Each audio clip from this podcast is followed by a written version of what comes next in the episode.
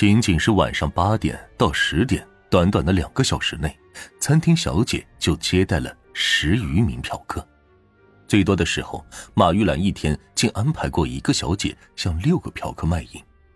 难怪，就连他手下的卖淫女也背地里埋怨说：“马姐真是够黑的，简直不把姐妹们当人使。”他们算是不幸言中了。马玉兰原本就没打算把他们当人使，在马玉兰的眼里，她们根本不是什么姐妹，只是替自己赚钱的工具，当做招牌用的驴肉馆里的驴肉，没有什么两样。其实，生意越做越大，马玉兰内心也很害怕。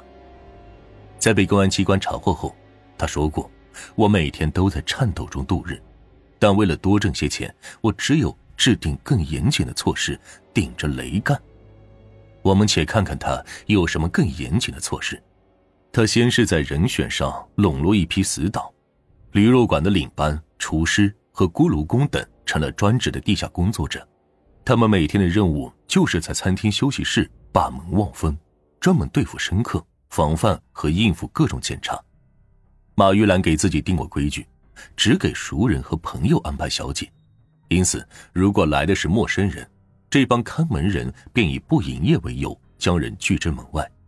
那如果是熟客，他们就通知马玉兰，由马玉兰开门并安排。等到嫖客离开时，领班还负责安全送出。领班被抓后后交代说，来这里的客人全都是熟人。都是马老板的朋友，后来他的朋友又会带来新的朋友，就像滚雪球一样，生意就越做越大了。但客人总还是熟人和朋友，因为这样才安全。对于安全问题，那里的客人又是怎么看的呢？被抓了现行的嫖客交代说，之所以放心大胆的到他这里玩，一是因为自己和马姐熟，二是因为我每次玩的时候。马姐都叫别的小姐将外面的大门锁上，外人绝对看不出来。可不知是哪个环节出了问题，还是让你们给逮着了。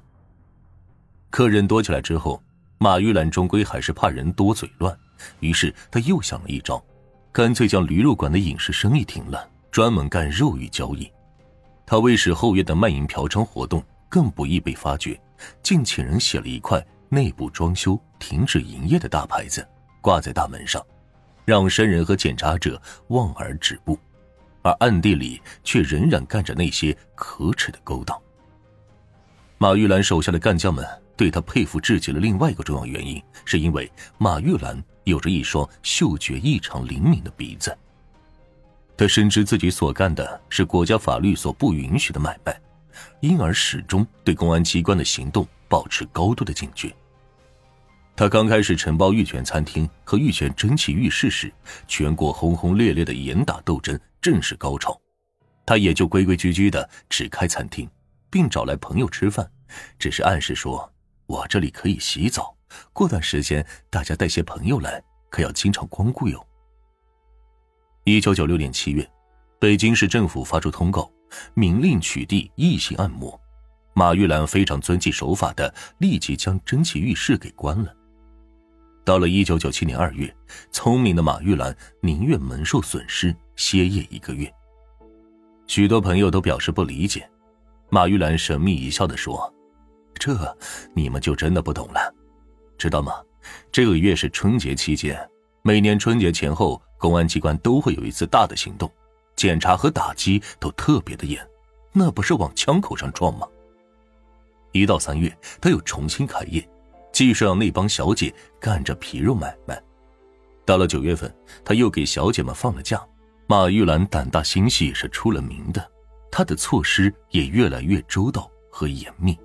比如说，在许多老板不帮来京打工人员办理三证时，他却帮助餐厅小姐和其他的员工办起了暂住证和务工证，各种证件一应俱全。用他自己的话来说，就是干我们这一行。不要引起不必要的麻烦，绝不能因小失大。为了不引起那些不必要的麻烦，他还给嫖客们做了特别的规定：开来的车辆一律不准停在餐厅门口，必须停在数十米外的加油站附近。他就这样的巧妙周旋着。有人也许会纳闷了：难道说有关单位就从不去检查检查吗？答案当然是否定的。马玉兰就在供述中说过，公安局查过很多次，大约总共有五六次了吧。分局、市场、文化科、派出所和工商、税务、公安的联合执法队经常来，但他们基本上是晚上十点后来突袭。而我知道这个规律，一到晚上十点，我这儿已经没有客人了，他们上哪儿去查呢？再说，我安排有人在外面看门，即使客人正在与小姐做生意，我也能让他们很从容和安全的躲避。一九九七年的金秋，党的十五大在北京召开。自以为深普公安机关行动之道的马玉兰又闻风而避了。他将小姐们放了假，只等大会结束便可重新开业。但这一次他却失算了。他并不知道，他早已给人留下了许多可疑之点。他的行动也早在公安机关的注视之中。一张无形的网已经向他张开，只是等待成熟的时机罢了。其实还在八月底，马玉兰给小姐们放假之前，就已经有群众向市公安治安处做了举报。此后的几日，治安处的领导指示民警对马玉兰的驴肉馆进行了明察暗访，收集了相关证据。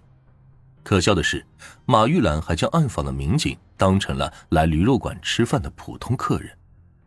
治安处文化市场管理处负责打击卖淫的同志立即制定了查捕方案。根据马玉兰驴肉馆活动特别，集中力量准备突击检查，务求抓住现行，一网打尽。但在这个时候，十五大的安全保卫工作任务十分繁重，加之马玉兰突然放假，无法抓现行，只得再等一段时间。但已经派人将那里给监控起来。他们所料果然是丝毫不错，迫不及待的马玉良很快召回了小姐们，又以加倍疯狂的重整旗鼓了。可是，他经常在梦中也担心的结果出现了。公安人员像是从天而降的神兵，将他的报复之梦给击了个粉碎。刚被抓进公安局时，马玉兰是想死扛的，但是事实在前，铁证如山，他根本没有一点的希望。此案从破获到预审，到最终起诉到法院，案情的卷宗做了厚厚的十几本，其中涉案人员。高达七十二人之多。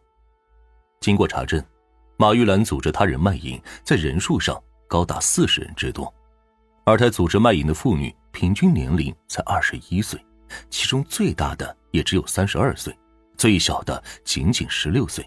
组织卖淫多达一千六百余次，这是北京市近年来查破的涉案人员最多、存在时间最长、影响最大的一起。组织容留、介绍他人卖淫嫖娼案。